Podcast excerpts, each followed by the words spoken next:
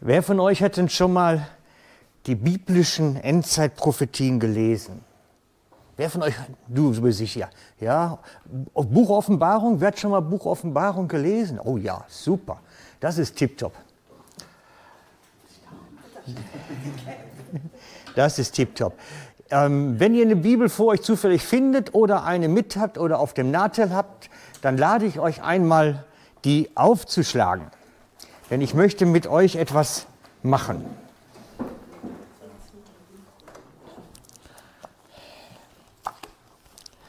Ihr braucht die Offenbarung und ihr braucht das Kapitel 9. Nein, 8, Entschuldigung, 8. Das Kapitel 8.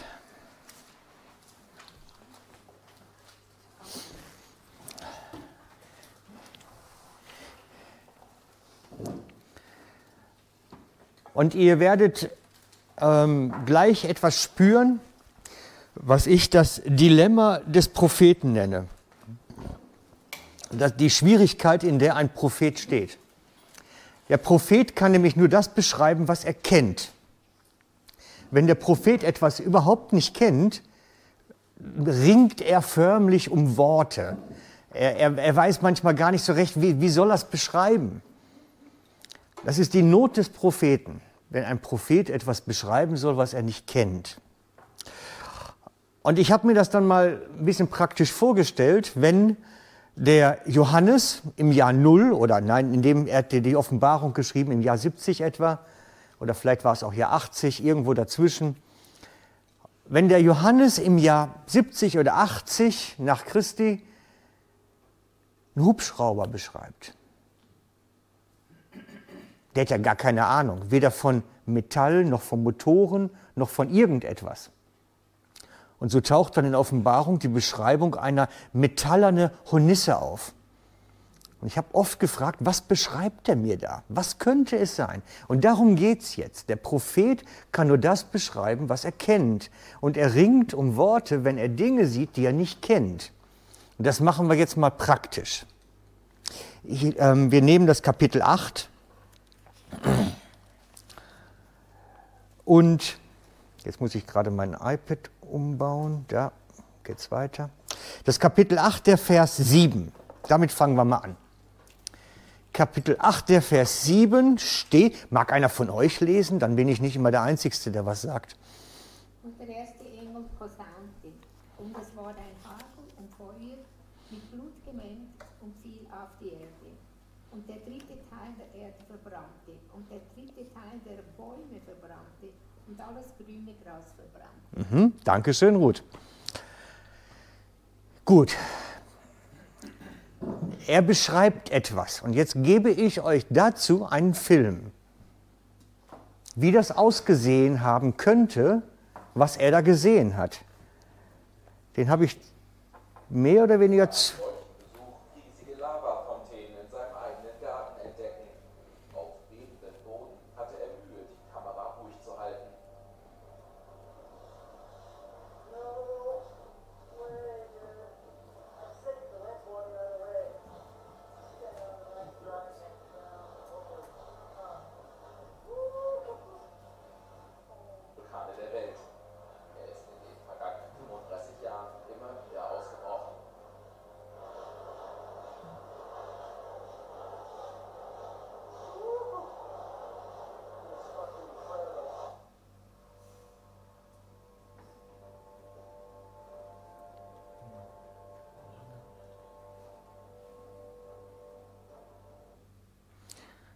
Das ist ein Film gewesen über Leute, die, die so einen Vulkanausbruch praktisch live erlebt haben. Und ich habe mir gedacht, als ich diese Stelle zum ersten Mal gelesen habe in Vers 8, was, wenn der Johannes nie zuvor live einen, sowas gesehen hat, so einen Vulkanausbruch, und nun das nicht kennt und mit seinen Worten etwas beschreibt. Ne? Da entstand Hagel und Feuer mit Blut vermengt und wurde auf die Erde geworfen und ein Drittel der Bäume verbrannte und alles grüne Gras verbrannte. Es, es würde es treffen, Es würde, könnte es treffen. Ich mache das nur, um euch zu zeigen, wie viel Mühe es einem Propheten macht, manchmal die richtigen Worte zu finden und exakt das zu beschreiben, was er eigentlich meint. Und jetzt drehen wir das Ganze noch mal ein bisschen, machen wir noch ein bisschen schärfer, die Geschichte. Der nächste Vers, mag einer von euch den nächsten Vers lesen? Freiwillige vor. Dann blies der zweite Engel in seine Posaune, und etwas wie ein großer Berg aus Feuer wurde ins Meer geworfen. Da wurde ein Drittel des Meerwassers zu Blut. Dank, danke, ist gut, das langt schon. Ein brennender Berg, der ins Meer fällt. Und das Meer, was daraufhin zu Blut wird. Natürlich kann es wirklich ein Berg gewesen sein. Theoretisch wäre das auch ein Vulkanausbruch im Meer, wo plötzlich der Vulkankegel zusammenbricht und wegfällt. Das wäre alles denkbar, was er da gesehen hat. Aber es könnte auch etwas anders gewesen sein. Ich habe da noch etwas anders gefunden und habe gedacht, wenn der Johannes das gesehen hat, könnte er das auch mit den Worten beschreiben. Ein Meer, und ein brennender Berg im Meer.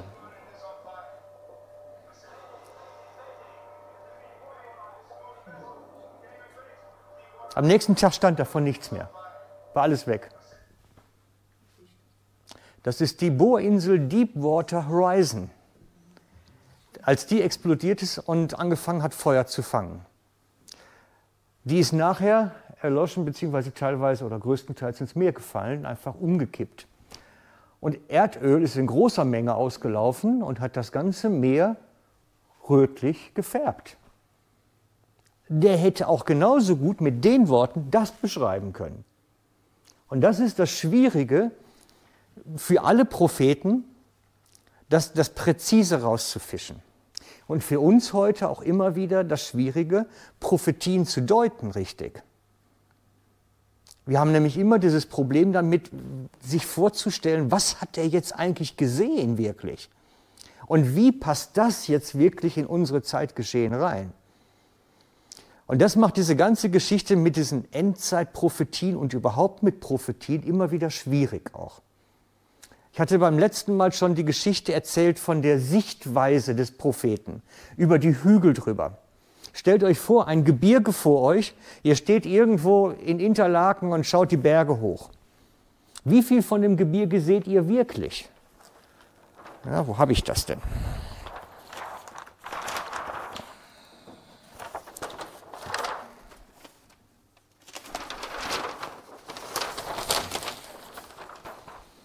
Der Prophet schaut über die Bergspitzen hinweg. Und er kriegt die Berge, die dann irgendwann da tiefer liegen, nicht mehr, sondern sieht nur noch den nächsthöheren dahinter. Und das, was in den Tälern dazwischen liegt, sieht er auch nicht unbedingt. Selten, dass da einer einen Blick reinbekommt, sondern die Sichtweise des Propheten ist eigentlich immer über die Berggipfel hindrüber. Und das ist das, was sie beschreiben meistens.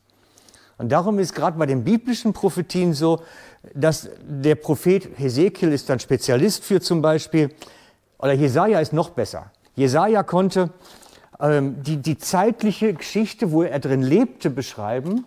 Da wird ein Unglück kommen, siehe, da kommt was auf uns zu. Und im nächsten Satz sieht er Jesus da hinten. Und sein Reden vermischt sich dann schon wieder ein bisschen. Dann kommt die, das Aktuelle, dann kommt Jesus, dann kommt wieder das Aktuelle. Er, er kommt ins Stolpern. Was ist jetzt vorne, was ist hinten? Und, und wie steht das zueinander? Und das macht das Ganze mit diesen ganzen Prophetien immer schwierig. Jesus selber hat eine große Endzeitprophetie gegeben für den Untergang von Jerusalem. Er hat genau beschrieben, was da passieren wird und auch ziemlich genau angekündigt, wie sich das Volk am besten verhält, wenn das dann soweit ist. Und das trat dann auch eine Zeit später ein, im Jahr 70 haben die Römer dann Jerusalem eingenommen und dem Erdboden gleichgemacht, fast schon. Und vor allen Dingen alle, alle auch verscheucht wieder waren, also sind geflohen in alle Herren Länder. Und Jesus hat genaue Anweisungen gegeben, wie sie fliehen sollen, was sie tun sollen. Und das bezog sich alles auf Jerusalem. Und mittendrin in der ganzen Prophetie steht ein kleiner Abschnitt, der dauerhaft gültig ist. Der, der unabhängig von dem Zeitgeschehen damals ist. Der zeitlos fast schon ist. Wenn sie mich verfolgen, werden sie euch auch verfolgen. Und dann geht es weiter. Und das macht es so mit den Prophetien ein bisschen schwierig immer. Was uns aber nicht daran hindern soll, uns damit zu beschäftigen, denn Jesus gibt uns den Auftrag, uns damit zu beschäftigen.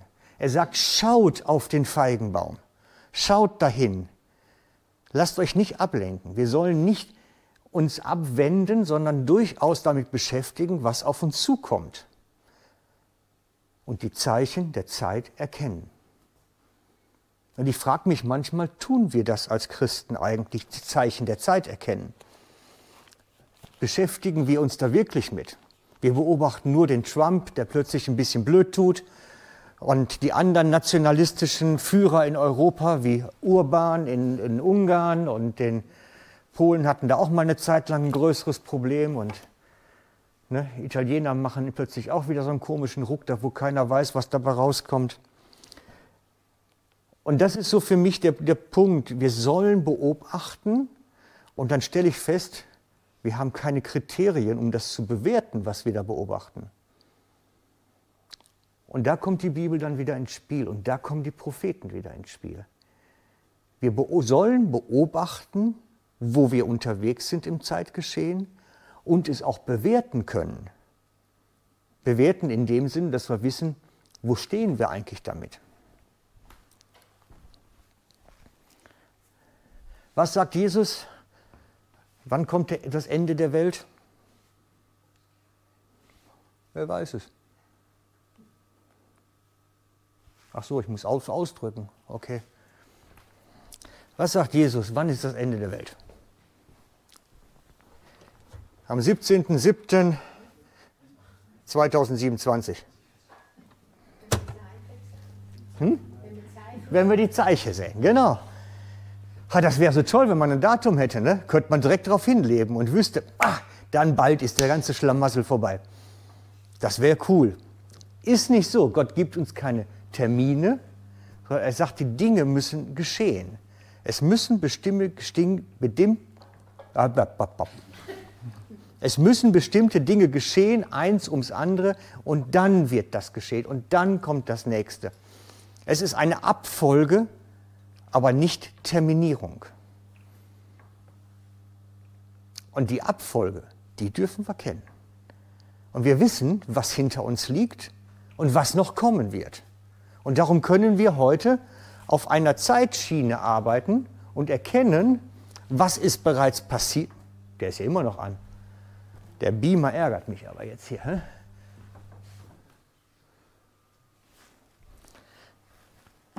Wir dürfen wissen, was bereits geschehen ist und daraufhin auch sehen, was noch vor uns ist.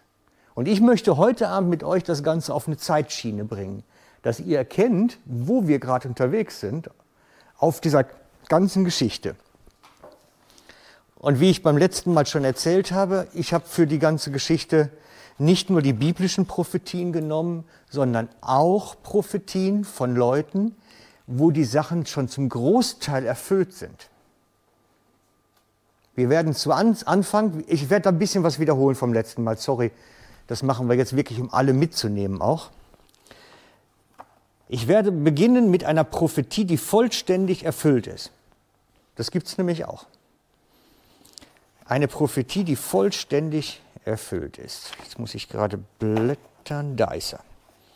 Rabbi Ben Judah.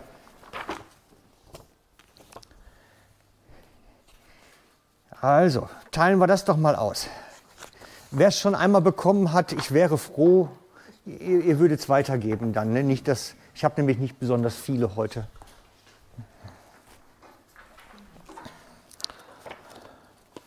Wir beginnen mit einem Rabbi Ben Judah. Und das ist die Zeitschiene Jerusalem. Und diese Zeitschiene Jerusalem beginnt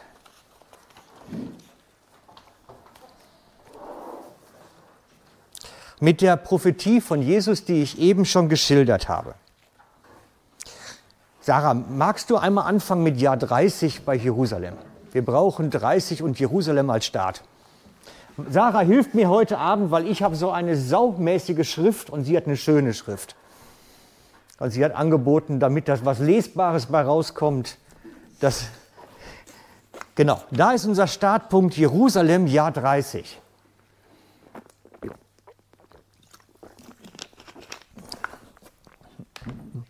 Und zwar im Jahr 30 sagt Jesus Folgendes. Das findet ihr, wenn ihr notiert, im Lukas 21, Vers 20.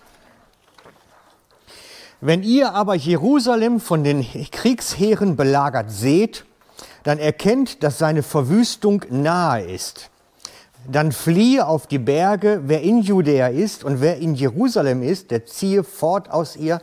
Und wer, wer auf dem Lande ist, der gehe nicht hinein in sie, in die Stadt Jerusalem. Denn das ist, sind Tage der Rache, damit alles erfüllt werde, was geschrieben steht. Wehe aber den Schwangeren und Stillenden in jenen Tagen, denn es wird eine große Not im Land sein und Zorn über dieses Volk. Und sie werden fallen durch die Schärfe des Schwertes und gefangen weggeführt werden unter alle Heiden. Und Jerusalem wird zertreten werden von den Heiden, bis die Zeit der Heiden erfüllt ist. Das exakt ist eingetreten im Jahr 70. Genau das ist gekommen. Und es war auch genau der Punkt. Sie wollten Jerusalem, sie wollten Jerusalem der Erde gleich machen. Und Jesus hat damit sehr präzise Anweisungen gegeben. Das kommt dann im Folgetext, wie sie flüchten sollen, was sie tun sollen. Weil Jesus wusste, das wird eine harte Zeit für die Leute da. Ausgelöst von der Steinigung des Stephanus, wer da hinten dran ist. Okay,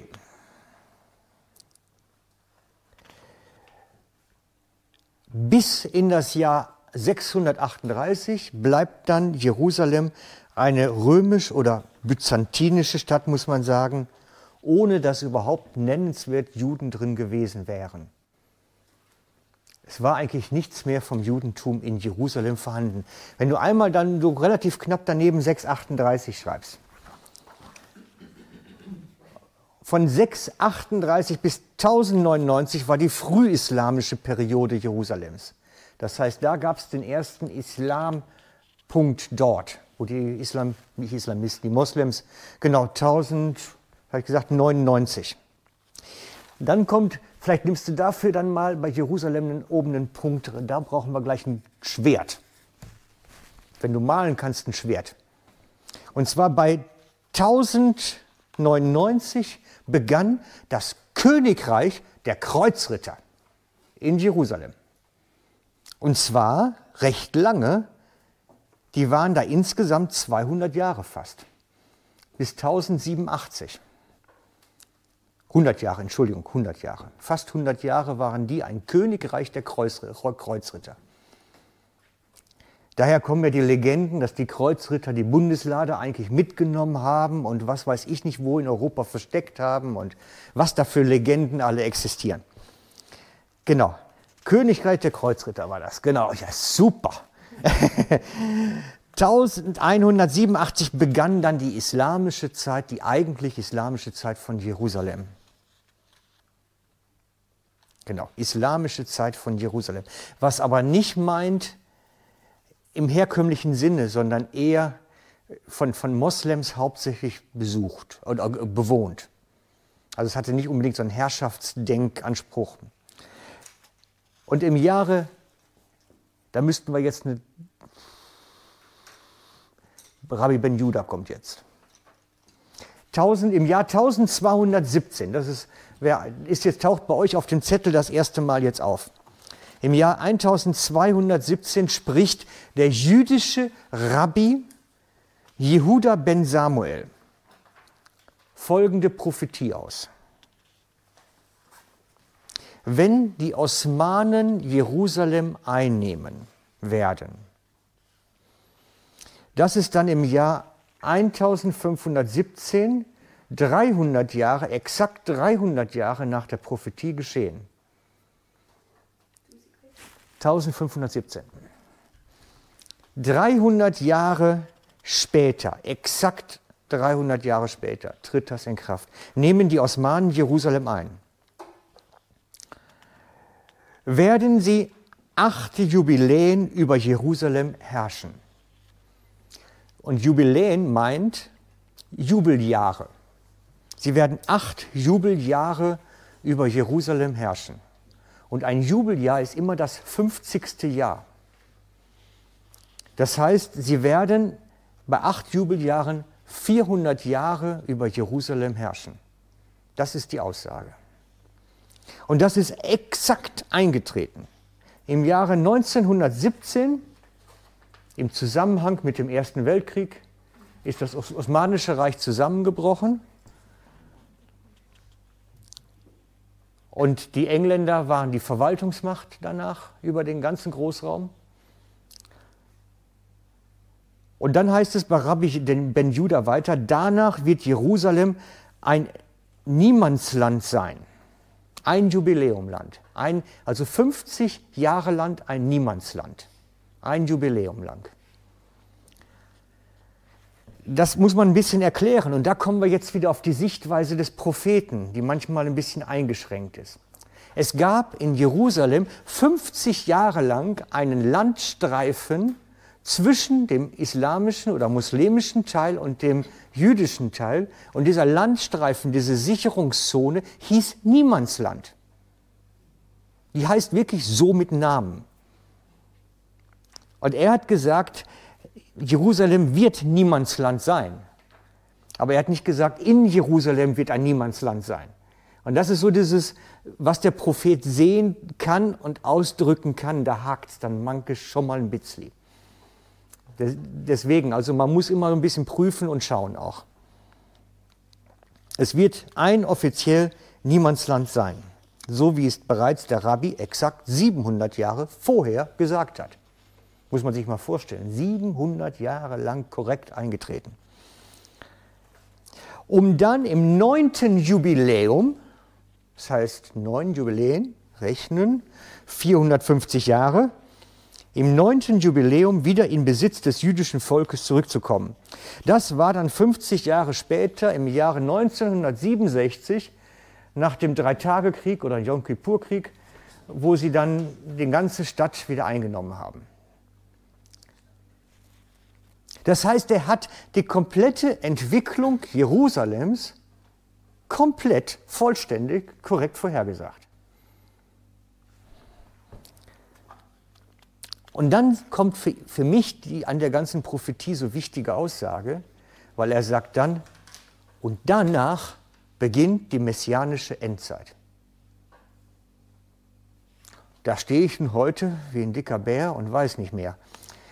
Ich, ich, ich kann euch nicht erklären, was das bedeutet. Aus seiner Sichtweise, ich müsste ihn fragen können, aber ich weiß es nicht, ich kann ihn nicht fragen. Aber für ihn war damit das entscheidende Teil der Weltgeschichte erledigt. Sagt er, und dann beginnt eine Zeitepoche, die ist komplett anders. Ich habe die Geschichtsbücher gewälzt inzwischen. Was ist geistlich 1967 geschehen? Ich weiß es nicht. Warum das jetzt plötzlich aus jüdischem Denken heraus eine messianische Endzeit sein soll. Aber was ich weiß, der hat mit allen Dingen komplett richtig gelegen. Nicht einen Fehler gemacht, außer die Geschichte mit dem Niemandsland, wo er nicht ganz präzise war. Aber sonst hat er komplett richtig gelegen. Und dann nehme ich ihm diesen letzten Teil auch noch ab. Ich weiß nur nicht, was es bedeutet. Das weiß ich nicht. Aber das wird sich vielleicht noch irgendwann zeigen. Und so habe ich für mich Prophetien angeschaut, von so, so in der Qualität, wo ganz viel schon eingetreten ist oder bereits jetzt sichtbar eingetreten ist, sodass wenn wir uns nicht nur die biblischen Berichte nehmen, sondern auch andere Berichte nehmen, wir sicher sein können, das hat Hand und Fuß. Das ist keine Spinnerei jetzt. Okay, Jerusalem haben wir abgearbeitet, ne? Ja, jetzt, wir machen gleich weiter.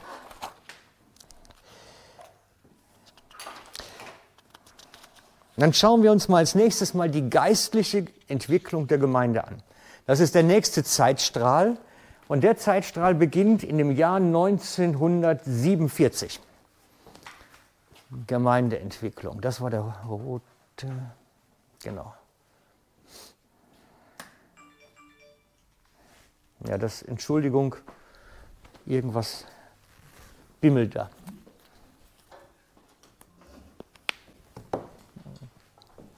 Also, es gibt einen berühmten Evangelisten, ihr könntet den fast noch gekannt haben, Smith Wiggleston. Habt ihr den mal getroffen und gesehen, irgendwo als Redner? Smith Wiggleston? Wigglesworth. Nichts falsch machen, Wigglesworth.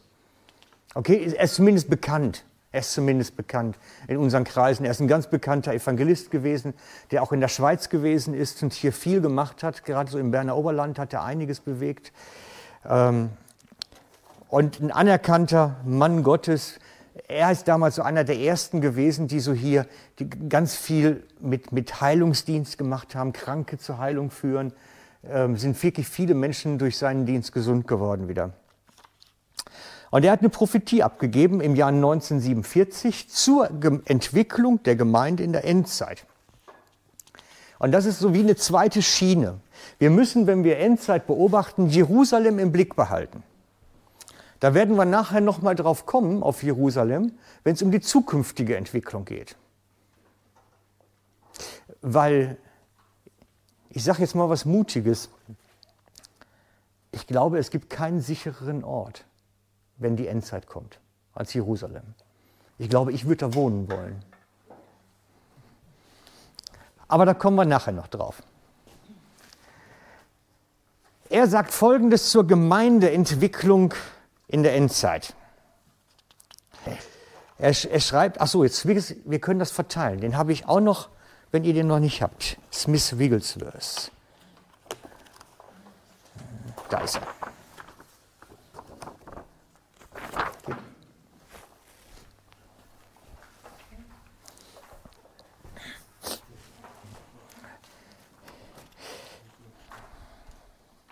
In den nächsten Jahrzehnten wird es zwei Bewegungen, zwei verschiedene Bewegungen des Heiligen Geistes in der Kirche von Großbritannien geben. Die erste Bewegung wird jene Kirche betreffen, die dafür offen ist, sie zu empfangen und wird durch die Wiederherstellung der Taufe und der Gaben des Heiligen Geistes gekennzeichnet sein. Das ist, er sagt das 1947 zu einer Zeit, da hab ich, bin ich noch nicht hier gewesen. Das ist so viele Jahre vor meiner Geburt gewesen. Und ich weiß, das ist die Zeit vom Pfingstjubel, vom äh, sehr konservativen Predigtstil zum Teil. Eine andere Zeit völlig anders als heute. Und er sagt, es wird eine Bewegung des Heiligen Geistes geben, die die Gaben des Geistes freisetzt. Das war zu seiner Zeit nicht so. Heute ist es so, jede Gemeinde macht einen gabenorientierten Gemeindebau. Wir schauen genau nach, wer welche Geistesgaben bekommen hat, wer welche Fähigkeiten von Gott bekommen hat und versuchen die Menschen bei uns in diesen Gaben freizusetzen, dass sie darin unterwegs sind. Sie in Dienst zu nehmen förmlich. Das macht heute jede vernünftige Kirche. Also wer halbwegs gescheiten Gemeindebau betreibt, geht so vorwärts. Zu der Zeit damals, wo er das sagte, war das undenkbar. Das war etwas Neues. Und diese Prophetie dieser gabenorientierten Gemeindebaubewegung ist eigentlich nach meinem Verständnis ab 1977 erfüllt. Das ist die Zeit, wo John Wimber die charismatische Bewegung ins Leben gerufen hat, förmlich, und wo plötzlich entdeckt wurde, die Gemeinde hat auf der breiten Basis Geistesgaben und soll sie einsetzen. Das war damals völlig neu. Und der hat damals die ganze christliche Welt umgekrempelt mit dieser Erkenntnis. Das heißt, 1977 ist eigentlich das, was da 1947 angekündigt ist, ab da umgesetzt. Und das ist so eine Linearentwicklung. Aber das kommen wir gleich noch drauf. Brauchen wir nichts machen. Genau. Die zweite Bewegung des Heiligen Geistes wird dazu führen, dass Menschen die historischen Kirchen verlassen und neue Gemeinden gründen. Sagt Smith Wigglesworth 1947, wo das nie ein Thema war. Man verließ seine Gemeinde nicht und gründete eine neue. Das macht man nicht zu der Zeit. Das war Unding. Und er sagt aber, das wird kommen. Die Menschen werden Gemeinden verlassen, um neue zu gründen. Aus verschiedensten Gründen. Und ich habe den Eindruck, dass das ab 2000 in Bewegung geraten ist. Da müsstest du größere Abstände jetzt so langsam hinbekommen. Ab 2000 ist das in Bewegung gekommen. Und zum, zum Beispiel, ich gebe nur ein Beispiel. Destiny Churches in Glasgow. Das ist eine der stärksten Gemeindegründungsbewegungen, die im Moment laufen. Die gründen in deutschsprachigen Raum Gemeinden aus Glasgow heraus. In der ganzen Welt gründen die Gemeinden. Das ist völlig verrückt und die machen nichts Spezielles. Die sind eigentlich eine Pfingstgemeinde wie wir auch und wie viele andere. Die größte Gemeindegründungswelle läuft im Moment durch Spanien, jetzt aktuell. Da wird mindestens jede Woche eine Gemeinde gegründet. Ob die alle überleben, weiß ich nicht. Aber da bekehren sich so viele Menschen auch, dass man so viele Gemeinden braucht. Es ist im Moment wirklich so ein, so ein richtiges Gemeindegründungsfieber. Nicht hier in der Schweiz, aber um uns herum. Hier in der Schweiz hat es natürlich an jedem Ort auch irgendwo eine Gemeinde, also so viel zu gründen gibt es da nicht mehr. Aber in Spanien, Frankreich und solche Länder gäbe es da schon Potenzial. Genau. Und dann sagt Smith Wigglesworth weiter, in der Dauer jeder dieser Bewegung sagen die Leute, die beteiligt sind, dies ist eine große Erweckung. Und der Herr sagt, nein. Das auch, das auch nicht. Nein, das sind nicht die großen Erweckungen, aber die Bewegung darauf hin. Die Bewegung darauf hin. Das heißt, wir bewegen uns auf eine wenn wir jetzt mal uns hier irgendwo einzeichnen, würde ich vorschlagen, da mal so eine Linie machen.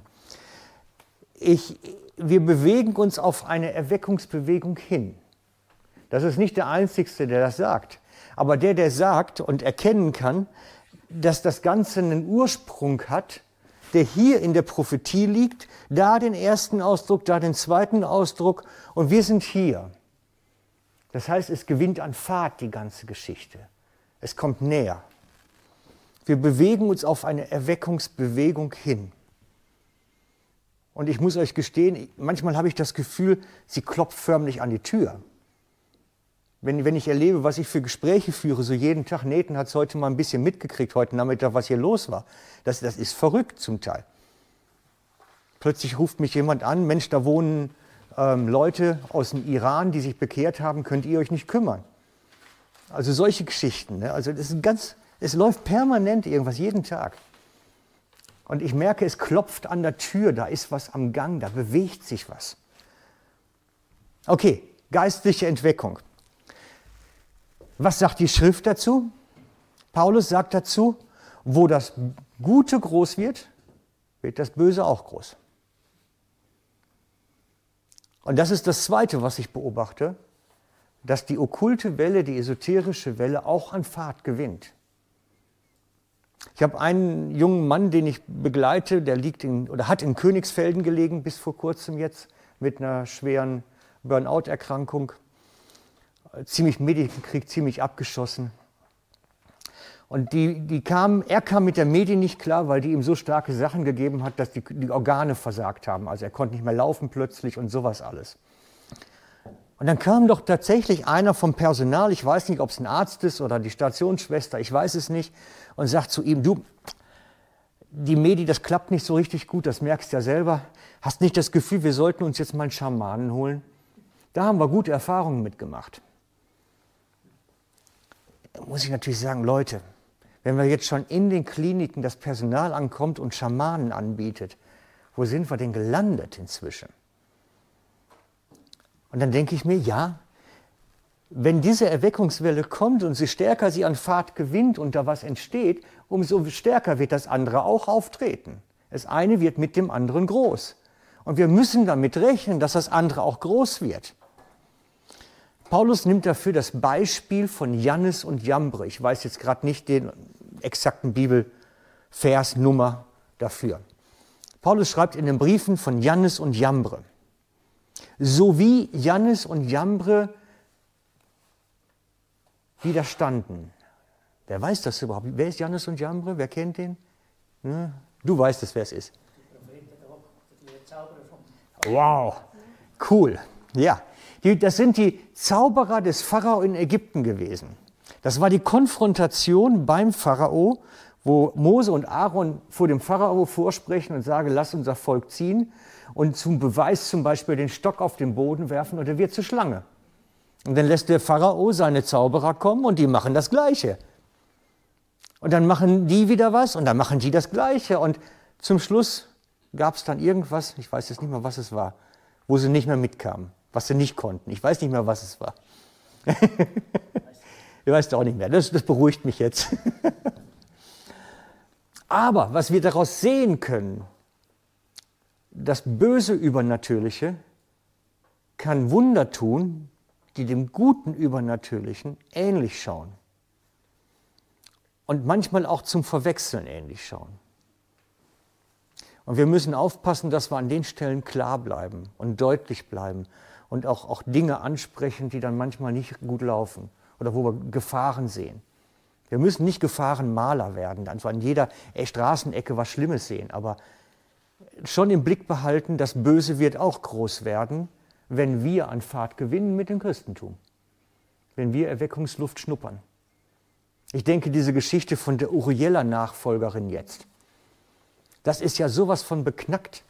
Da ist eine 17-Jährige, die da irgendwelche Sessions macht und die Leute kommen zu Tausenden, bezahlen 190 Stutz Eintritt dafür, dass die da irgendwelches Gefasel von sich gibt.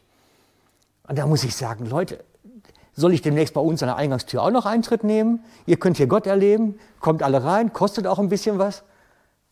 Ist doch verrückt. Aber so wie das Gute groß werden wird, wird das Böse auch groß werden. Und so wie bei uns Wunder passieren werden und Menschen heil werden, habe ich erlebt, werden beim Teufel Leute auch gesund. Langfristig hat ihre Seele schweren Schaden genommen, jedes Mal. Aber in dem Moment sah es erstmal so aus, als wenn sie gesund wären.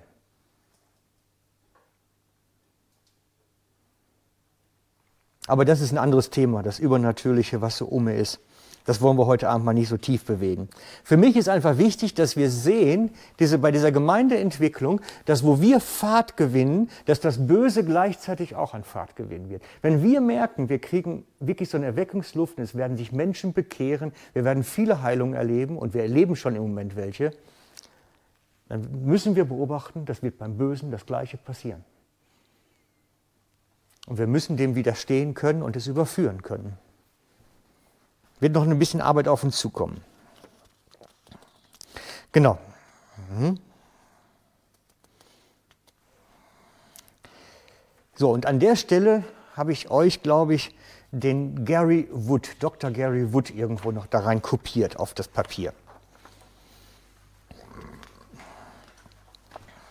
Denn der Dr. Gary Wood sagt etwas, magst du mal hier so eine Linie bei Gemeindeentwicklung irgendwie reinbasteln, die so ein bisschen hoch zeigt, nach, nach hier ausgehend jetzt mal so ein bisschen, weißt du, die hier so ein bisschen schräg kommt, bis hierhin oder so irgendwie. Der Gary Wood, der Dr. Gary Wood, der prophezeit Folgendes. Das war einer, der hat eine Nahtoderfahrung, berichtet darüber als, als äh, Pastor nachher. Ich weiß nicht, ob es durch Krankheit oder Unfall, ich habe es nicht genau verfolgt. Und er hat wie von er sagt, er hätte von Gott eine Botschaft bekommen für die Gemeinde in der Endzeit. Und ich kann es nicht überprüfen, aber er ist wohl, so wie ich es beobachten kann, ein recht glaubwürdiger Mann. Und wir nehmen sie mal erstmal so auf. Er sagte, dass zum Ende, also zur Endzeit hin, drei verschiedene Geister auf die Gemeinde ausgegossen werden. Wir müssen das verstehen. Geister machen Stimmung. Es gibt geistliche, geistliche Mächte, die Stimmungen erzeugen können. Es gibt im Alten Testament, wird erwähnt, ein Geist, den Gott ausgegossen hat über eine Stadt. Und das war ein Geist der Zwietracht. Und der hat Zwietracht erzeugt zwischen den Bewohnern der Stadt und ihrem König. Das war so geplant und gewollt.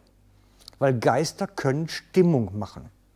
Ich frage mich oft, ob unsere ganz komischen Rechtsbestrebungen der ganzen politischen Entwicklung zum Teil auch geistliche Mächte sind. Und, und wir müssten überlegen, ob wir nicht auch einen geistlichen Kampf um politische Entwicklungen zum Beispiel führen müssen. Wäre ein ganz interessanter Gedanke, den zu verfolgen gilt. Geister können Stimmung machen über ein Volk hinweg. Das ist ganz wichtig. Und es werden drei verschiedene Geister auf die Gemeinde ausgegossen und diese drei verschiedenen Geister werden in der Gemeinde für Stimmung sorgen. Ganz spannend. Es wird ein Geist der Wiederherstellung ausgegossen. Das war der erste. Und ich würde den noch als ersten hier einzeichnen. Und ich glaube, der Geist der Wiederherstellung ist meine Beobachtung, beginnt jetzt. Das ist der Geist der Wiederherstellung. Und der Geist, ich habe da ein bisschen hinterhergegraben, was das jetzt wirklich ist, Geist der Wiederherstellung. Und zwar geht es, cool, ja, du bist kreativ, ich liebe das. Der Geist der Wiederherstellung stellt Leben wieder her. Genau, super. Der Geist der Wiederherstellung stellt Leben wieder her. Es geht um Heilung von Leben. Und, und ich habe das Gefühl, solange wie ich jetzt hier bin, ich bin jetzt etwas über zwei Jahre hier, dass Gott mich permanent darauf hinweist, er will Leben wiederherstellen. Es geht nicht um Heilung vom zerbrochenen Fuß und auch nicht von Rheuma, es geht um Wiederherstellung von Leben. Das ist der zentrale Punkt, den Gott Fokus hat im Moment. Er bestätigt mir das immer und immer und immer wieder. Extern, intern, von allen Seiten kommt da immer das Gleiche. Gott will Leben wiederherstellen. Menschen, die schwere Traumata erlebt haben, sollen wieder heil werden an ihrer Geschichte. Menschen, die in unversöhnlichen Lebensgebilden unterwegs sind, sollen heil werden in ihrer Familie. Es geht um Heilung von Leben. Das ist unser Job. Und ich glaube, dass das der Geist der Wiederherstellung ist und er hat für mich irgendwo hier in diesem Bereich begonnen. Ich beobachte, dass auch andere Gemeinden sich seit ganz kurzer Zeit komplett auf das Thema hinaus bewegen. Ich bin im Moment in Kontakt mit einem Pastor aus Oklahoma, der hat seine Gemeinde umbenannt. Die heißt jetzt Healing Grace Church. Und da geht es um nichts anderes, als dass Leben wiederhergestellt wird. Er macht nichts anderes mehr. Das ist sein Job, sagt er. Und ich glaube, das ist der Punkt, wo das sichtbar wird, was der Dr. Gary Wood da gesagt hat. Dieser Geist kommt wie auf die Gemeinde und da passiert etwas jetzt. Und das Zweite, was er sagt, ein Geist des Gebets wird ausgegossen. Und ich sehne mich danach, glaubt's mir. Ich sehne mich danach, dass dieser Geist des Gebets wiederkommt. Wisst ihr, jedes Mal, wenn ich mir den Video angucke von der Azusa Street Bewegung, wie die damals in Chicago, nicht in Chicago, Los Angeles, ähm, den Heiligen Geist empfangen hat, was da passiert ist, also was das für eine Gebetsbewegung war und wie die gebetet haben. Das war eine Gebetsbewegung, da war so viel Präsenz Gottes, dass die Feuerwehr hingefahren ist, um das Gebäude zu löschen, weil es war so hell erleuchtet von Gegenwart Gottes. Die wollten das löschen. Und dann haben sie festgestellt, das kann man nicht löschen, das ist übernatürlich. Und sie wieder weggefahren. Dann riefen die Nachbarn wieder an, ein paar Tage später. Fahrt dahin, das Gebäude brennt. Und dann sind sie hingefahren, tadü, tata, wieder nichts zu löschen. Frank, darf ich schnell sagen? Sie sind Tiberias auch passiert. Ach, Ja, da war eine messianische Gemeinde, die ist enorm schnell gewachsen. Und da wurde auch, die Nachbarn haben die Feuerwehr angerufen und gesagt, dort brennt Das war nichts. Rauch aus dem Haus. Rauch aus dem Haus sogar. Also das gibt es wirklich. Das, und, und das hat Auswirkungen auf das Gebetsleben da drin. Das, das hat nichts mehr mit dem braven auf dem Stuhl sitzen zu tun und vor sich hin die Hände falten. Das, das hat damit nichts mehr zu tun. Das schmeißt alles das, was wir kennen, über Bord dann.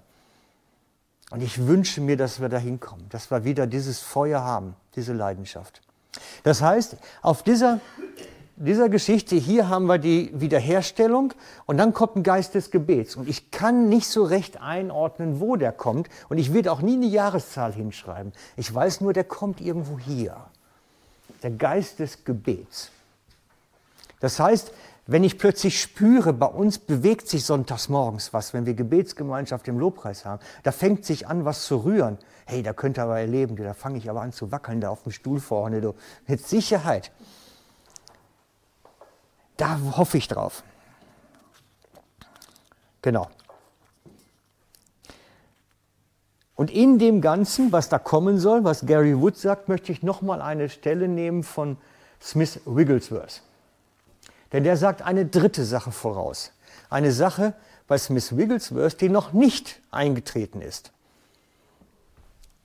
Er hat ja zwei Sachen gesagt, die man schon sehen kann, und jetzt kommt die dritte, die man noch nicht sehen kann. Hier hatten wir bei Smith Wigglesworth die Gemeindegründungsphase, hier die Geschichte mit den Gaben, und jetzt kommt eine dritte. Er sagt nämlich, wenn das Wort und der Geist zusammenkommen, das ist seine Wortwahl, wird es die größte Bewegung des Heiligen Geistes geben, wie die Nation und die Welt je gesehen haben. Wenn Geist und Wort zusammenkommen. Hey Freunde, glaubt mir, was ich darüber gebrütet habe, was der gemeint haben könnte damit vielleicht. Ne? Das ist manchmal gar nicht so einfach. Geist und Wort würde ich kommt bei Smith Wigglesworth irgendwo hier, würde so knapp daneben sagen, irgendwie, Geist und Wort. Und ich würde manchmal versuchen, mal ein Buch zu machen. Geist und Buch. Ich habe das Gefühl, es geht um eine spezielle Lehre, und zwar die Lehre von der Gnade Gottes, die eigentlich von Jesus ursprünglich kommt. Und wenn die dahin kommt, wo der Heilige Geist auch empfangen wird, wo die Menschen offen sind für den Heiligen Geist, wenn das zusammenkommt, sagt er, kommt eine Bewegung in, in Gang, wie die Nation und die Welt es noch nie gesehen haben. Und ich denke, das ist der Punkt, wo die ganz große Erweckung wirklich ihren Lauf nimmt. Und zwar kommt da was in Bewegung, was eigentlich schon in Apostelgeschichte steht. Und weil ich das Ganze heute Abend sehr frei mache und sehr spontan mache, muss ich gerade nachblättern. Also, wo steht das?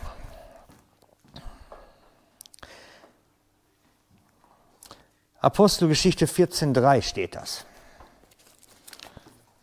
Apostelgeschichte 14.3.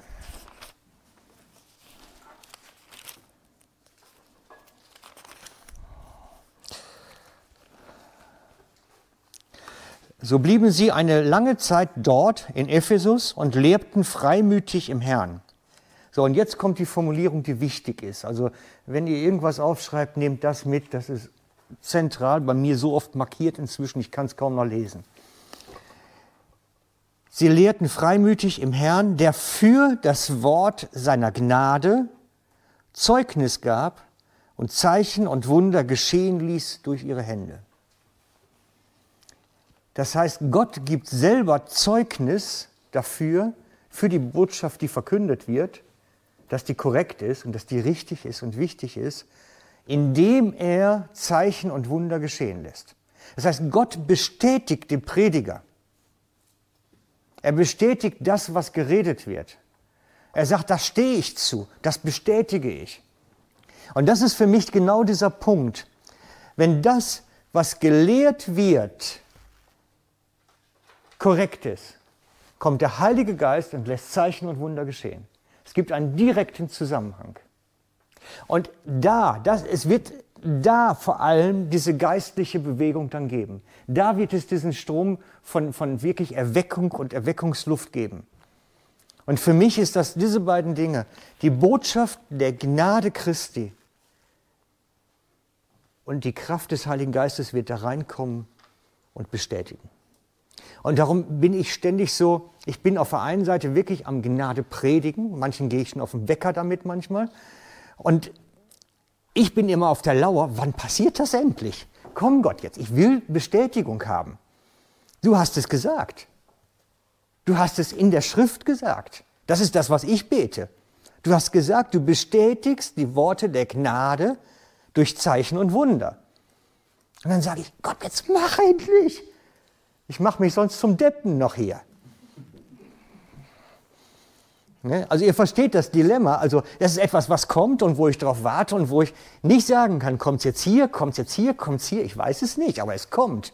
Und ich warte drauf und ich spüre, da ist was am Bewegen. Okay.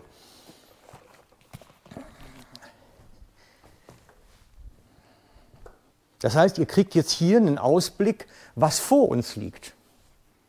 Vor uns liegt nicht depressive Stimmung. Vor uns liegt nicht die Niederlage, die Angst. Vor uns liegt eine Wahnsinnsgemeindeentwicklung, wenn wir die Kurve kriegen, wenn wir da dranbleiben.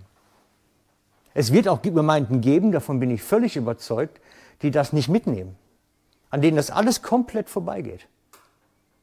Davon bin ich überzeugt. Die wird es auch geben. Aber nicht, weil Gott böse ist, sondern weil sie das nicht umsetzen, dass Gott das bestätigt und nichts anderes.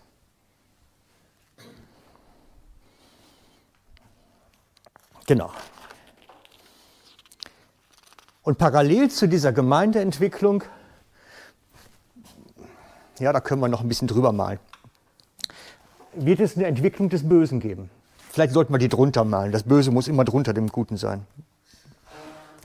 Es wird eine okkulte Bewegung geben, eine esoterische Bewegung geben, die, die viel Zulauf haben wird, wo wir mit kämpfen werden auch, geistliche Kämpfe führen müssen. Wir müssen dem gewahr sein und, und nicht blind da reinrennen. Es wird etwas kommen, was wir zu beackern haben im Gebetskampf. Da geht kein Weg dran vorbei. Und den Gebetskampf kann man aber nur wieder führen mit dem Geist des Gebets. Wir lernen auf, das ist so das, was ich mir eigentlich so auf die Fahne geschrieben habe. Wir müssen mehr noch dahin kommen, lernen, geistliche Kämpfe zu führen. Ich glaube, dass wir noch nicht mal ansatzweise verstanden haben, was das eigentlich bedeutet, einen geistlichen Kampf zu führen. Und die Mächte und Gewalten irgendwie in den Griff zu kriegen. Ja, hey, das ist so ein tolles Kunstwerk geworden schon. Super.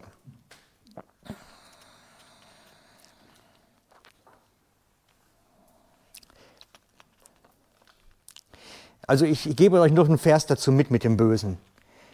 Nimmt man vielleicht einen kleinen Edding und schreibt eine Bibelversstelle dran, dass die anderen sich den noch mitschreiben können. 2. Thessalonicher 2,9. 2. Thessalonicher 2,9. Kannst du abkürzen mit 2 T-H-E-S-S. Punkt. Thessalonicher 2,9. Vorher wird der Feind Gottes mit Hilfe des Satans machtvolle Taten und Zeichen und Wunder vollbringen. Doch damit sollen die Menschen nur in die Irre geführt werden. Also das habe ich mir nicht erfunden, dass da was Böses zunimmt.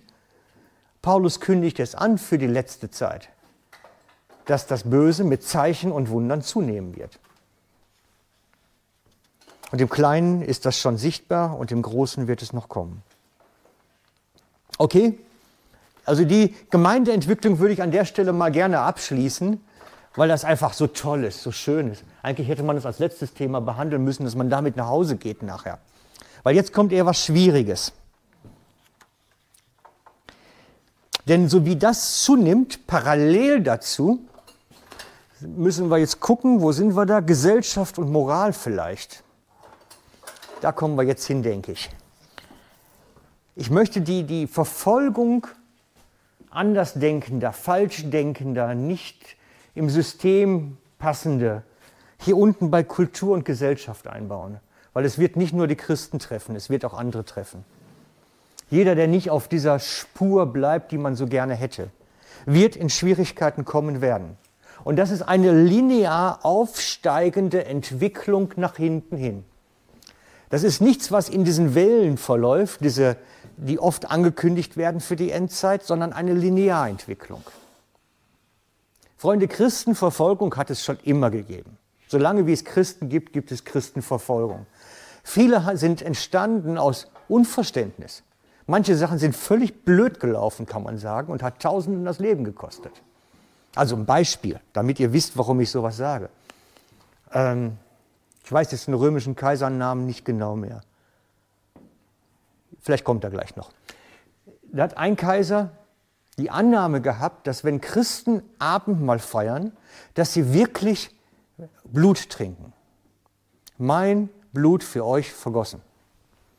Und der war der Überzeugung und seine ganze Crew an, an hohen Räten, die sie hatten und, und Staatsbedienstete, waren der Ansicht, Christen trinken Blut beim Abendmahl. Woher kriegt man Blut? Tierisch, das wussten sie, es wird abgelehnt von allen jüdisch Abstämmigen, wird tierisches Blut abgelehnt. Also muss das Blut sein von kleinen Kindern. Also Christen sind kleine Kindermörder und müssen verfolgt werden. Und das hat Tausenden das Leben gekostet. Einfach weil die nicht begriffen haben, dass sie Wein trinken. Und deswegen, also manche Verfolgungen haben so ganz blöde Ursachen, wo ich denke, wie kann sowas Blödsinniges eigentlich entstehen? Andere Verfolgungen kommen aus dem Hass der Religion. Und ich glaube, das ist eine geistliche Verfolgung, also die vom Geist dann gesteuert wird. Diese Verfolgung von Christen durch Hindus, Verfolgung von Christen durch Moslems, Verfolgung von Christen durch alles Mögliche, was irgendwie schräg ist, ist für mich eine geistliche Verfolgung, ist ein geistlicher Kampf. Das sind geistliche Mächte am Werk, die diesen Religionen sagen, wie gefährlich bekennende Christen sind. Wobei es gar keinen Grund gibt. Ich habe das immer wieder in letzter Zeit ausgeführt. Unsere Religion fordert uns auf zu radikaler Liebe, während alle anderen Religionen eigentlich zum radikalen Hass aufrufen. Und, und das Christentum unterscheidet sich völlig, echtes Christentum unterscheidet sich völlig von irgendwelcher Religion. Man kann das nicht miteinander vertauschen. Aber das ist ihnen ja leider auch zum Verhängnis wieder immer geworden, weil Christen sind von ihrem Verständnis her Pazifisten. Wenn dich einer auf die linke Wange schlägt, halt ihn auch die rechte hin. Ja, super. Bestiehlt dir einer den Mantel, gib ihm die Hose noch dazu. Nein, die Hose war es nicht, die Jacke, glaube ich, dann oder so. Ne, ihr versteht, wir sind eigentlich zum Pazifismus aufgerufen und zu, zu, einer demütigen Lebenshaltung. Und dann ist man natürlich gefundenes Fressen für jeden, der Aggressionen hat oder mit dem Leben nicht klarkommt. Und von daher wird in der letzten Zeit auch diese Christenverfolgung zunehmen. Bei uns überall. Und zwar hat das damit zu tun, wenn wir beginnen, unseren Glauben konsequent zu leben. Leute, die ihren Glauben heute schon in Europa konsequent leben, kommen in Schwierigkeiten. Nicht überall gleichermaßen, aber an vielen Stellen. Vor zwei Jahren ist eine Sache bekannt geworden von einer österreichischen Kindergärtnerin in Wien. Die hat in ihrem Kindergarten, ist sie gefragt worden von, ich weiß nicht welchen Kindern, äh, was denn Weihnachten wäre. Eine Weihnachtszeit, weil ja draußen auch die ganzen Lampen waren. Und sie hat den Kindern wirklich das biblische Weihnachtsgeschehen erzählt und erklärt. Folge davon, sie ist entlassen worden. Als Ergebnis hat sie geklagt dagegen und hat Unrecht bekommen. Wir leben in einer toleranten Gesellschaft. Da darf man nicht einem Kind dann irgendwas sagen, was vielleicht andere stören könnte. Und sie sagt, wenn das der Preis ist, dann nehme ich ihn.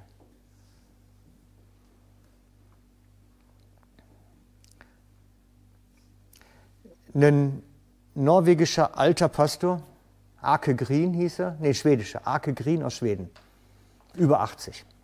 Pastor in, in irgendeiner Insel in Schweden. Hat aus der Bibel die Texte vorgelesen, dass Gott Homosexualität ein Gräuel ist.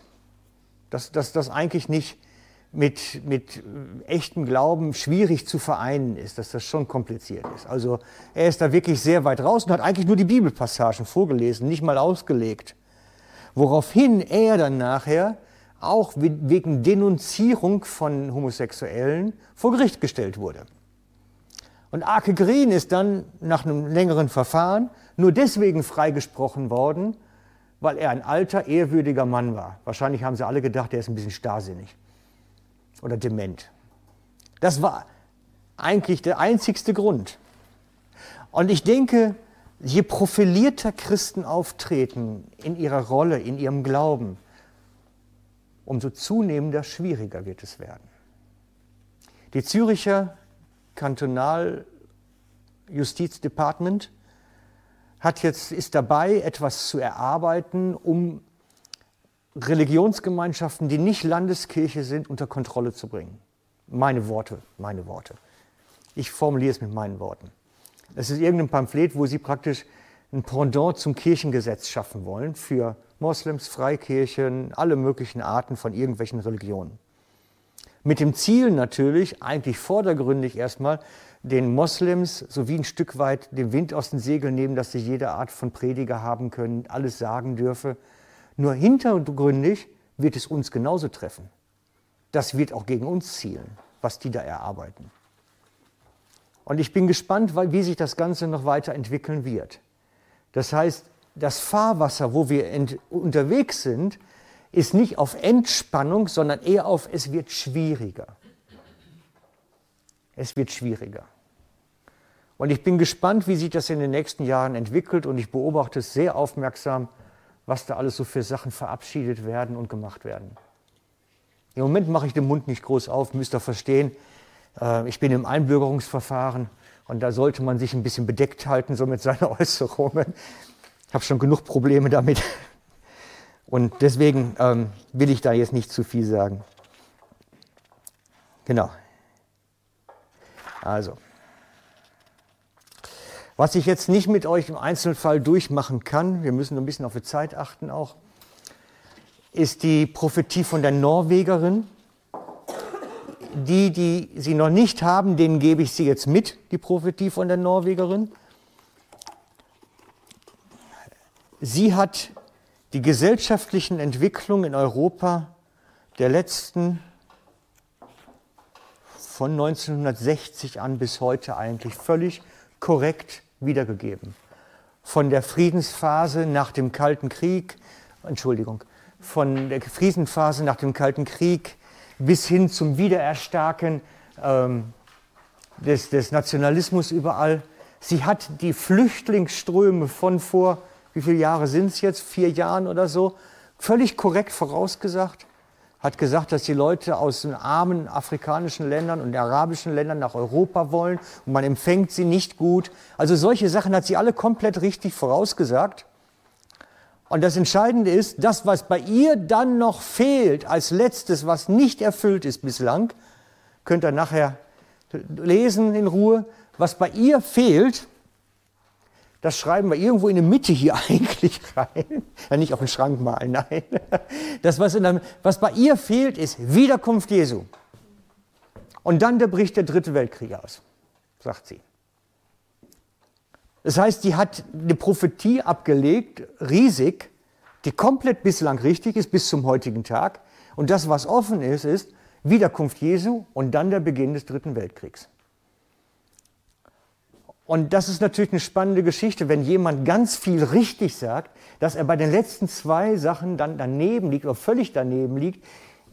Ich zweifle es an. Ich denke, da liegt sie dann auch noch relativ richtig erstmal. Ich setze das mal so voraus. Das heißt, das, was irgendwo, pass auf, das machen wir jetzt hier hinten hin. Ich würde es hier hin machen, irgendwie so. Oder bei beiden irgendwie oder so. Ne? So, im Prinzip kann es ja oben wieder Jesu, unten der Beginn des Krieges oder so. Das heißt, das ganze Ding, wo wir unterwegs sind, endet nachher damit, dass Jesus wiederkommt und ein Krieg beginnt. Und jetzt möchte ich mit euch ein paar Dinge über die Zeit reden, weil ich kann euch nicht sagen, wie lange es von hier bis da geht. Das kann ich nicht.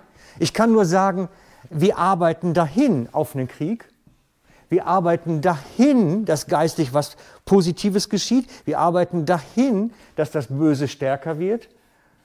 Und damit arbeiten wir automatisch dahin, dass Jesus wiederkommt. Und darum beten wir auch, dass Herr, komm wieder. Herr, komm wieder. Wir beten das ja, wir wollen das ja. Ich hoffe, ihr meint es auch so, wenn das betet. Das Einzigste, was ich nicht kann, ist euch zu sagen, wann das sein wird. Ich kann euch nur sagen, welche Dinge noch kommen müssen, bevor das dann ist. Wir müssen noch vorher die Erweckung haben. Wir müssen noch vorher den Geist des Gebets haben. Wir müssen noch vorher den Aufstieg des Bösen haben. Das muss alles noch kommen und dann kommt das Letzte. Und darum sage ich ja immer, wir können nicht in Jahren rechnen, wir müssen in Geschehen rechnen. Die Dinge müssen noch alle geschehen, bis das dann sein wird. Okay.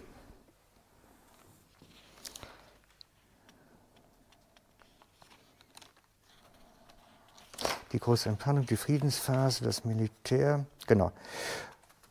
Der, sie sagt zum Dritten Weltkrieg, ich lese es jetzt ganz kurz vor, weil das der Teil ist, den ich jetzt eigentlich rausstellen möchte. Der Dritte Weltkrieg wird einer, von einer völlig unerwarteten Seite ausbrechen, mit der niemand gerechnet hat. Das heißt, es kommt etwas auf uns zu, was nicht aus den Nachrichten und sowas eben spontan abzuleiten wäre, sondern es ist etwas, was unerwartet ist. Ja, aber wie wird das denn wieder gefüllt? Das ist immer so das Problem mit den Begrifflichkeiten dann. Ne? Also wenn jetzt jemand mir sagen würde, der nächste Weltkrieg entzündet sich an USA, Russland, würde ich sagen, würde nicht zutreffen. Das ist nichts Unerwartetes. Deswegen bin ich da so ein bisschen vorsichtig. Sie sieht dabei auch, dass es unter den Christen einen großen Abfall geben kann, geben wird vom wahren und lebendigen Glauben. Eine Abkehr. Es wird wirklich, das sagt die Bibel auch, nicht nur sie, so eine Trennung von Spreu und Weizen geben. Das heißt, in dem Ganzen hier, ich weiß nicht wo und wie, wird es auch dazu kommen, dass Leute nicht mehr mitmachen. Möglicherweise aufgrund dieser Repressalien, die auch kommen können. Es könnte sein, dass das im Zusammenhang steht. Das heißt, wir werden auch Geschwister verlieren, die sagen, ich will mit dem ganzen Zeugs nichts mehr zu tun haben. Das wird passieren.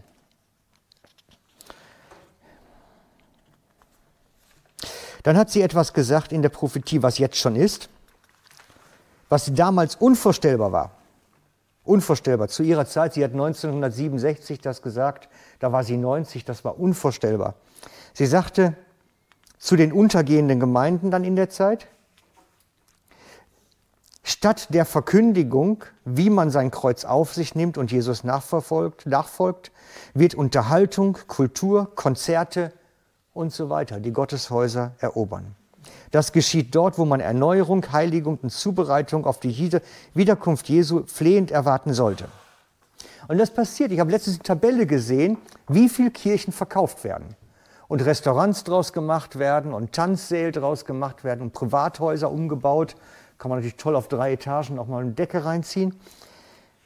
Es war damals, 1968, als sie das sagte, war das unvorstellbar, dass man eine Kirche verkauft. Das ist ein heiliges, geweihtes Gebäude zu Gottes Ehre, das wird nicht verkauft. Heute, ich habe letztens eine Tabelle gesehen, wo alles was verkauft wird, das könnt ihr euch gar nicht vorstellen. Und zwar nicht nur Landeskirchen und katholisch, auch Freikirchen, reichlich. Reichlich. Vor, vor ein paar Wochen sagte mir eine Pastorin aus der Region hier, sie wären eine Kulturkirche. Bei Ihnen käme es darauf an, dass das Kulturangebot stimmt. Da habe ich gedacht, ja, du gehörst auch dazu. Ich meine, ich sage das dann lieber nicht, aber gedacht habe ich es mir schon. Du gehörst auch dazu. Genau. Auch die Sünde des Widernatürlichen wird sich ausbreiten. Homosexualität. Damals kein Thema, heute in aller Welt. Kurz bevor Jesus wiederkommt, wird es dazu Fernsehsendungen geben. Das sollten wir mal, mal einen Fernseher, wenn du es hinkriegst, ich sage einfach sowas, ein Fernseher irgendwo 2000, ich hätte gesagt hier, 67 bis 77, irgendwo, da ein Fernseher mal rein. Genau. Bei Gesellschaft, ne? Genau. Kurz bevor Jesus wiederkommt, wird es dazu Fernsehsendungen geben, die mit grausamer Gewalt gefüllt sind, sodass die Menschen lernen, sich zu quälen und sich umzubringen. Und ich beobachte, dass es seit Jahren erfüllt. Seit Jahren. Wer wissen will, wie man seine, seine Leute umbringt und am besten noch unauffällig verschwinden lässt, muss nur im Fernsehen gucken. Kommt alles täglich vor. Außerdem, die Leute werden das nachmachen, was sie im Fernsehen sehen und sich auf den Straßen nicht mehr sicher fühlen. Das war ein Thema letztes Jahr, ganz stark in den Nachrichten. Dass die Frauen sagten, Freiburg am Abend kann man nicht mehr rausgehen, geht nicht mehr. muss man immer Angst haben. Ich bin gespannt. Ich habe bei der Steuer angegeben, meine Frau müsste zu, mit dem Auto zur Arbeit fahren aus Sicherheitsgründen. Ich bin gespannt, ob sie es gelten lassen, weil eigentlich die Distanz zu kurz ist. Genau. Aber ist, sie sagt noch viel, viel mehr dabei. Sie sagt die Flüchtlingsströme voraus und so weiter. Und dann sagt sie, dann kommt Jesus plötzlich wieder, der dritte Weltkrieg bricht aus. Ähm, bei ihr heißt es so, das ist jetzt Überlegung, ich will mich da jetzt nicht festlegen genau. Ich habe es gleich, Sarah hat es uns freundlicherweise gleichermaßen gezeichnet, weil ich glaube, es ist mehr oder weniger ineinander verschwommen. Jesu Wiederkunft und der Krieg, der letzte. Sie sagt, die Frau, die Norwegerin sagt, Jesus kommt wieder und der Krieg bricht aus. Keiner kann mir sagen, sind das zehn Minuten dazwischen, sind das Tage, Jahre dazwischen, ich weiß es nicht. Ich stelle es mir so vor, als wenn das Kriegsgeplänkel fast schon, man hört das Säbelrasseln schon irgendwie im Moment. Und Jesus wird irgendwo, wo der Krieg ausbringt, da drin wiederkommen.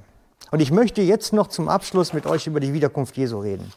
Weil das müssen wir zumindest machen. Wir könnten noch über Erdbeben reden, wir könnten noch über Naturkatastrophen beten, über Wirtschaftsentwicklung, Ihr kriegt von mir noch was zur Wirtschaftsentwicklung auch. Okay, was passiert am Ende? Apostelgeschichte 1.11.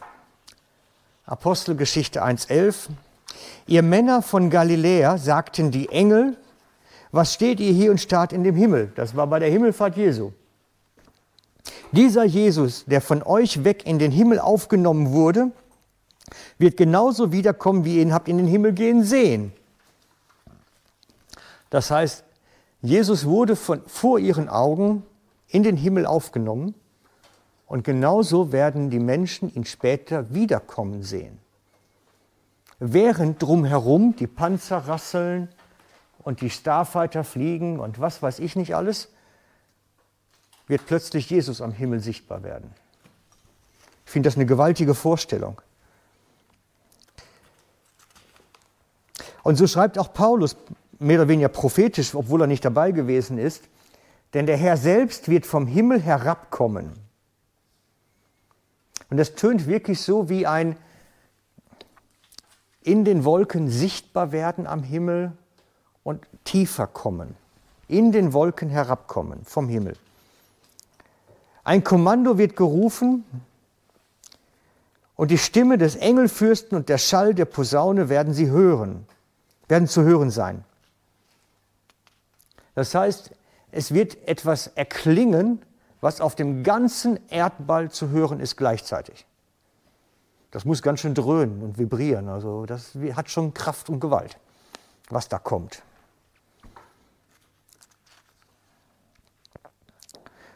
Dann werden zuerst die Menschen auferstehen, die im Glauben an Christus gestorben sind.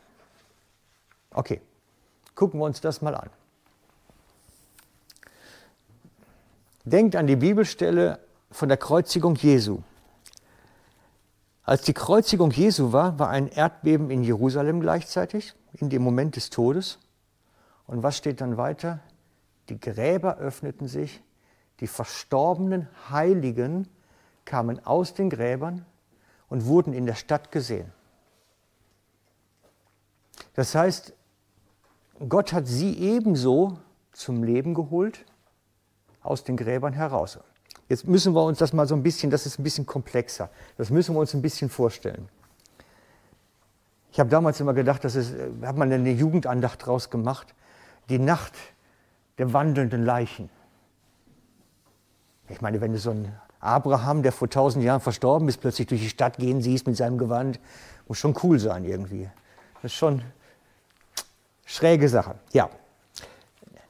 Nein, wir, wir, müssen, wir, müssen, wir können das eigentlich nur verstehen, wenn wir uns die Auferstehung Jesu anschauen. Jesus ist gestorben, sein Leib ist ins Grab gelegt worden und er war wirklich tot, völlig tot. Wenn das irgendeiner von euch bezweifelt, ich könnte euch sogar noch medizinische Beweise liefern dafür, dass Jesus wirklich komplett tot war.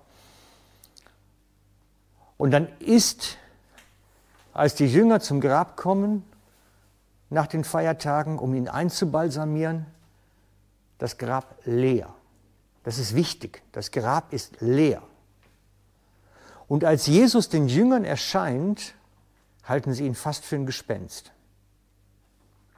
Und er hat Fähigkeiten, die er vorher nicht hatte. Das heißt, sie haben sich eingeschlossen und Jesus tritt einfach in den Raum. Er ist plötzlich da. Er steht mitten unter ihnen. Mit einer verschlossenen Tür. Ist er jetzt durch die Tür gegangen, durch die verschlossene? Ist er plötzlich durch die Wand gekommen? Oder einfach erschienen? Ich weiß es nicht. Er ist mit den Emmaus-Jüngern unterwegs und sitzt nachher mit ihnen und bricht das Brot zum Abendessen.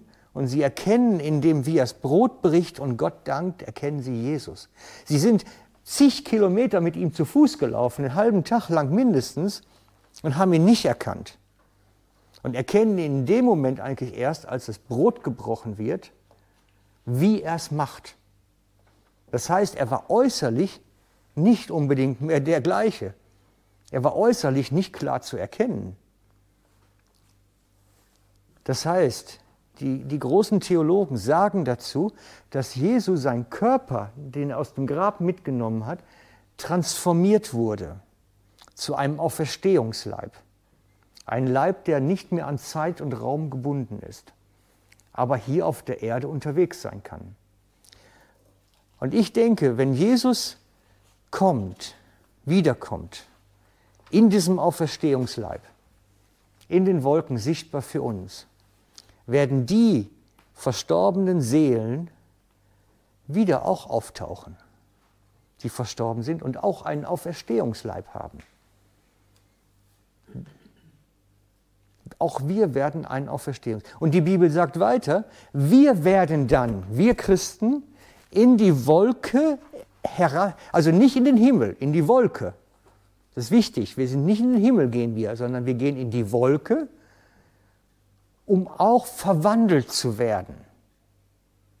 Das heißt, wir werden auch mit einem Auferstehungsleib, die Lebenden mit einem Auferstehungsleib transformiert. Auch wir bekommen so einen Körper, der zeitlos ist, auf Ewigkeit ausgerichtet und der nicht mehr an Zeit und Raum gebunden ist. Ebenso die bereits Verstorbenen bekommen diesen Körper dann. Und das Ganze, ich, ich habe ich hab so eine Idee, wie das sein wird. Ich, wisst ihr, ich habe einfach diese Idee von, von Mose, 1. Mose 1.1, wo es heißt, der Geist Gottes schwebte auf dem Wassern. Und ich habe das Gefühl, wenn das Ganze passiert ist auf dieser Welt hier, der Geist Gottes so einmal so komplett rum, wie so eine Wolkendecke, als hätten wir einen Tiefnebel hier mal wieder. Und man würde die Hand vor Augen nicht sehen. Und plötzlich fängt an, dein Körper, ich habe keine Ahnung, wie ich mir das vorstellen muss, aber irgendwas tut sich da bei mir und plötzlich ist man anders. Man, wir werden transformiert im Nu, also im Augenblick. Das dauert keine Jahre, das dauert Sekunden. Und erhalten einen neuen Körper. Und dann ist mir nicht ganz klar, weil es bekommen ja nur die Christen diesen Körper. Meine Vorstellung, ich sage euch ganz persönlich meine Vorstellung, das ist nichts Biblisches, nichts, ich kann es nicht beweisen. Meine Vorstellung ist, dass wir mit diesem Körper mit Jesus sein werden. Aber wir werden auch gleichzeitig noch Krieg haben hier. Ich habe keine Ahnung, wie das sein wird, wenn hier auf dem Planeten Krieg tobt und wir haben einen Auferstehungsleib und sind wir hier unterwegs. Wie wird das sein? Ich habe keine Ahnung da, sind so viele Fragezeichen drin, was man sich gar nicht vorstellen kann. Aber ich weiß, es wird eine wahnsinnig aufregende Zeit, weil wir sind untötbar. Wenn dann irgendeiner sagt, Pff, dann sagst du, haha.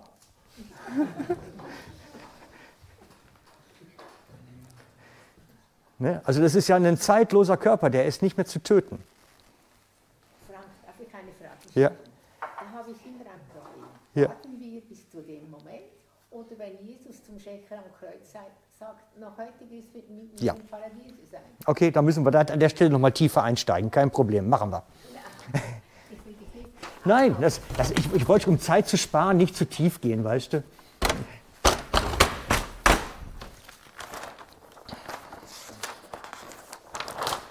Also, die Bibel spricht davon, oh sorry, da kannst du nicht sehen. So, jetzt brauche ich einen Stift wenigstens. Die Bibel sagt, die Geschichte, ich nehme die Geschichte vom Lazarus und reichen Mann. Die kennen die meisten von euch. Die Erzählung von Jesu, von dem reichen Mann, der in Saus und Braus lebt und den armen Lazarus, der sich von dem Müll des reichen Mannes ernährt und dem die Hunde die Wunden lecken und der irgendwann wahrscheinlich an seinen ganzen Ekzemen und allem, was er an Entzündung gehabt hat, dann stirbt einfach. Und ebenso stirbt der reiche Mann. Und beide gehen in den, ich male jetzt mal unsere Erde hier, so irgendwie Planet, Erde. Und beide gehen als verstorbene Seele in den Hades. Genau, und dann sagt die Schrift, im Hades hat es zwei Abteilungen. So, irgendwie so, zwei Lager.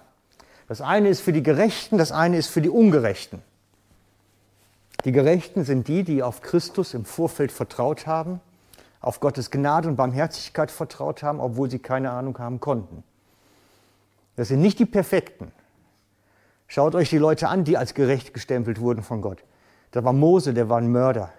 War Daniel, David war ein Mörder, ein Ehebrecher und alles Mögliche. Ne, also die perfekten Leute nicht, sondern die, die Gerechten, die von Gott gerecht gesprochen wurden, die kamen auf die gerechte Seite und die anderen auf die ungerechte Seite. Und der Lazarus findet sich auf der einen Seite wieder und der reiche Mann auf der anderen Seite. Als Seele, der Körper modert im Grab. Denkt daran, der Körper modert im Grab, als Seele sind sie dort. Und diese Seelen können sich gegenseitig erkennen. Der reiche Mann sieht, da hinten ist der Lazarus und weiß es und redet über ihn. Und der Lazarus weiß auch genau, wer da hinten hockt. Das heißt, die können sich erkennen und sehen und wissen, wer es ist. Was mir sagt, wir sind als Seele ohne Körper, wenn wir verstorben sind, erkennbar. Wie das geht, kann ich euch nicht sagen. Ich war noch nicht tot. Aber wir sollen erkennbar sein. Das Zweite ist, wir nehmen unser Wissen und unsere Erinnerung von der Erde mit. Denn ohne die Erinnerung wüssten die nicht, wer der andere ist. Ganz zwangsläufig. Und das zeigt mir auch, dass der reiche Mann dann sagt, ich habe da oben noch Brüder. Das weiß er. Er hat Brüder auf der Erde, die noch leben. Und er sagt dann, schickt doch den Lazarus zurück, dass er meine Brüder warnt. Und da sehen wir auch noch etwas ganz Wesentliches dabei. Er hat nicht nur die Erinnerung mitgenommen, er hat nicht nur die Persönlichkeit mitgenommen, dass er immer noch der Mann ist, der er war. Er hat nicht nur sein, seine, sein Aussehen mitgenommen, er nimmt auch seinen Charakter mit. Schick doch mal den Lazarus darunter. Er ist immer noch in diesem Tonfall drin, den sie schon früher hatten, so nach dem Motto, hol mir mal den Wein aus dem Keller, unsere besten heute Abend.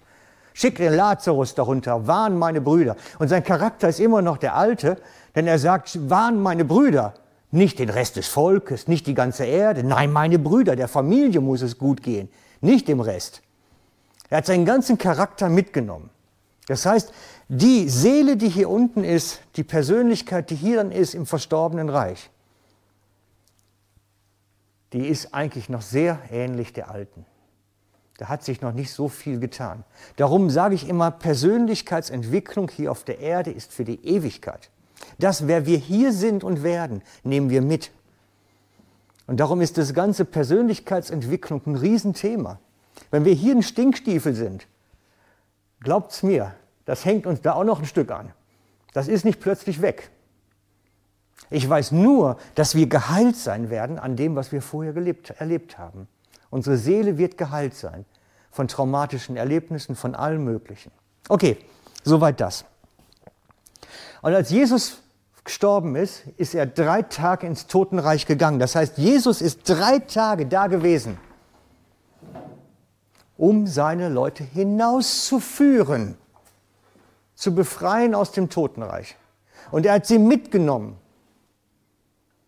an himmlische Örter, ins Paradies in das Reich seines Vaters. Da, wo das große letzte Abendmahl sein wird. Denn das ist nicht der Ort. Das ist der Hades. Das Reich Gottes mit den großen Türmen und den himmlischen Örtern, das ist woanders. Und ich glaube sogar nicht mal, dass es das Paradies ist, sondern das Paradies ist irgendwo auf der Strecke dazwischen wahrscheinlich. Denn im Himmel ist nicht das Paradies, das glaube ich nicht. Das sind zwei verschiedene Sachen. Und wenn die Seele dann nach Jesu Tod mit ihm dahin gegangen ist, dann stimmt es, was Stephanus bei seiner Steinigung sagt. Ich sehe den Himmel offen und den Sohn an der rechten Seite des Vaters sitzen. Und ich werde gleich da sein. Das, das beinhaltet das ja auch. Das heißt, Stephanus wusste, ich gehe jetzt nicht in den Hades und muss da warten, bis irgendwas passiert, sondern er wusste, ich gehe gleich zu den himmlischen Örtern. Der Himmel ist offen für mich. Es gibt kein Hades mehr. Ich behaupte, das Totenreich war bis zu Jesu Kreuzung angefüllt mit Menschen, wo es darum ging, wo kommen sie nachher hin. Und nach Jesu ist er, Jesus ist ins Totenreich gegangen, hat seine Leute befreit, ist mit ihnen in himmlische Örter gegangen. Und ich glaube, wenn Jesus wiederkommt, gehen diese Seelen dann, er ist ja mit Auferstehungsleib dort, gehen diese Seelen auf die Erde und bekommen hier auch einen Auferstehungsleib. Das ist mein, meine Vorstellung. Das heißt, wenn du wirst, wenn Jesus wieder auf die Erde kommt und du lebst dann da, kommt dann vielleicht, wenn sie gläubig war, deine verstorbene Großmutter auch wieder. Und du wirst mit ihr zusammen dort sein. Wir werden wieder mit den Verstorbenen zusammen sein, Freunde. Obwohl wir selber noch nicht mal gestorben sind dann. Oh, jetzt habe ich euch eine Denksportaufgabe gegeben. Ich merke das schon. Das ist harter Stoff. Ne, aber vieles, da, ich gehe davon aus, ich könnte das jetzt alles exegetisch nacharbeiten, da könnte ich beweisen über die Schrift. Nur was effektiv nachher sein wird, da müssen wir immer vorsichtig sein. Denn viel zu oft haben auch die Christen mit ihren Vorstellungen daneben gelegen. Aber ich bin mir ziemlich sicher, dass wir als verstorbene Seele in den Himmel gehen werden. Alle Berichte, alle verstorbenen Berichte, wo Leute so Nahtoderfahrungen gemacht haben als Christ, zeigen, sie sind direkt beim Vater gewesen und nicht in einem Totenreich. Genau. Das heißt, wenn Jesus wiederkommt, kommen wir, die wir leben, werden erhoben in die Wolken, transformiert und erhalten einen Auferstehungskörper.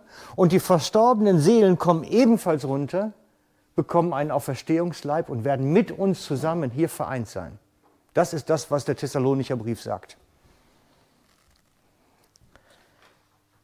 Spannende Vorstellung. Währenddessen unter uns, weil wir sind ja in den Wolken hier, ne, während unter uns die Panzer rollen und ein Krieg tobt.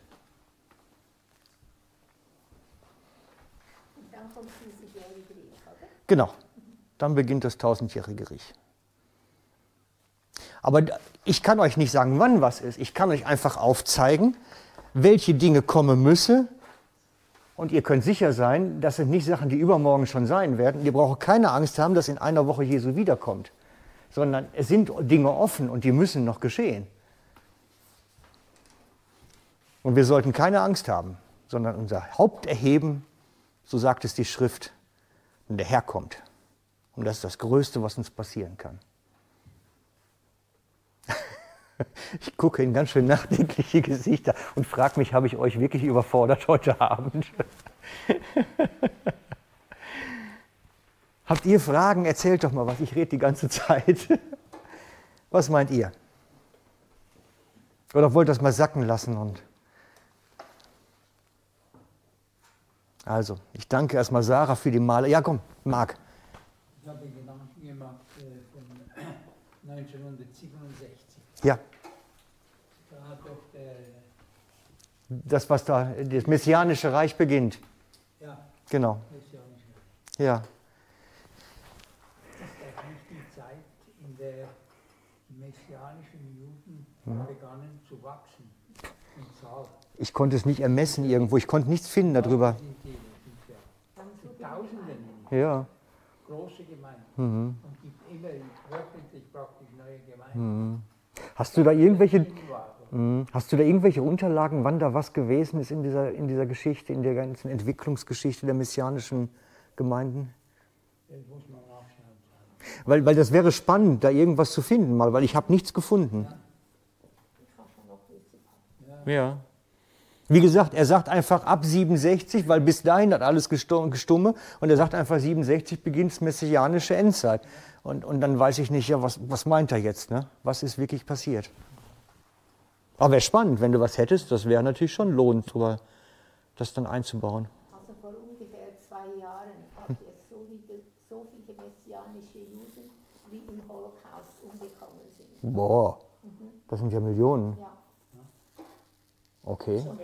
weltweit. Weltweit, weltweit, ja. Mhm. Okay. Ja, wenn ihr was findet, ich bin dankbar dafür. Ja. Oder man kennt jemanden, der da kirchenhistorisch unterwegs ist. Kann ja auch sein. Mhm. Ja? Äh, was sicher passiert ist, 67 äh, sind die ja den Teil von Jerusalem zurückerobert, wo bis Genau. Mhm. ist ja an der Moschei, an der Klagenburg gestanden, Mhm. General, der die, Krieg geleitet hat. Ja. Und er hat gesagt, von daher gingen sie nie mehr zurück. Also das könnte vielleicht auch bedeuten. Ja. Ich meine, das ist ja sowieso die Grundaussage. Das, deswegen sage ich einfach, weil ich bin davon überzeugt, dass da, an dem Moment, Jerusalem der sicherste Ort ist. Weil Jesus, bin ich davon überzeugt, als allererstes, wenn er wiederkommt, zu seinen Brüdern geht. Und da ihnen das Evangelium predigt. Davon bin ich überzeugt. Ja, da kommt auf den Ölberg. Ja, das, das ist schwierig aus der Bibel rauszulesen, das muss man mehr deuten, aber es, es könnte Ölberg sein. Und ich, ja gut, nach der Stelle, er muss so wiederkommen, wie er, wie er gegangen ist, dann müsste er auch an der gleichen Stelle wiederkommen. Genau. Aber ich denke, er geht auf jeden Fall zuerst nach, nach Jerusalem, zu seinen Geschwistern, zu seinen Brüdern, zu seiner Familie und wird ihnen das Evangelium bringen. Und deswegen bin ich davon überzeugt, dass der Ort Jerusalem nicht vernichtet werden kann in einem Krieg. Unmöglich. Weil Jesus muss dahin wiederkommen, muss da predigen. Und ich denke, Jerusalem wird eher transformiert als, als zerstört. Aber ich denke nicht, dass es unsere Aufgabe ist, jetzt alle nach Jerusalem zu flüchten. Das glaube ich nicht. Auch wenn es attraktiv wäre.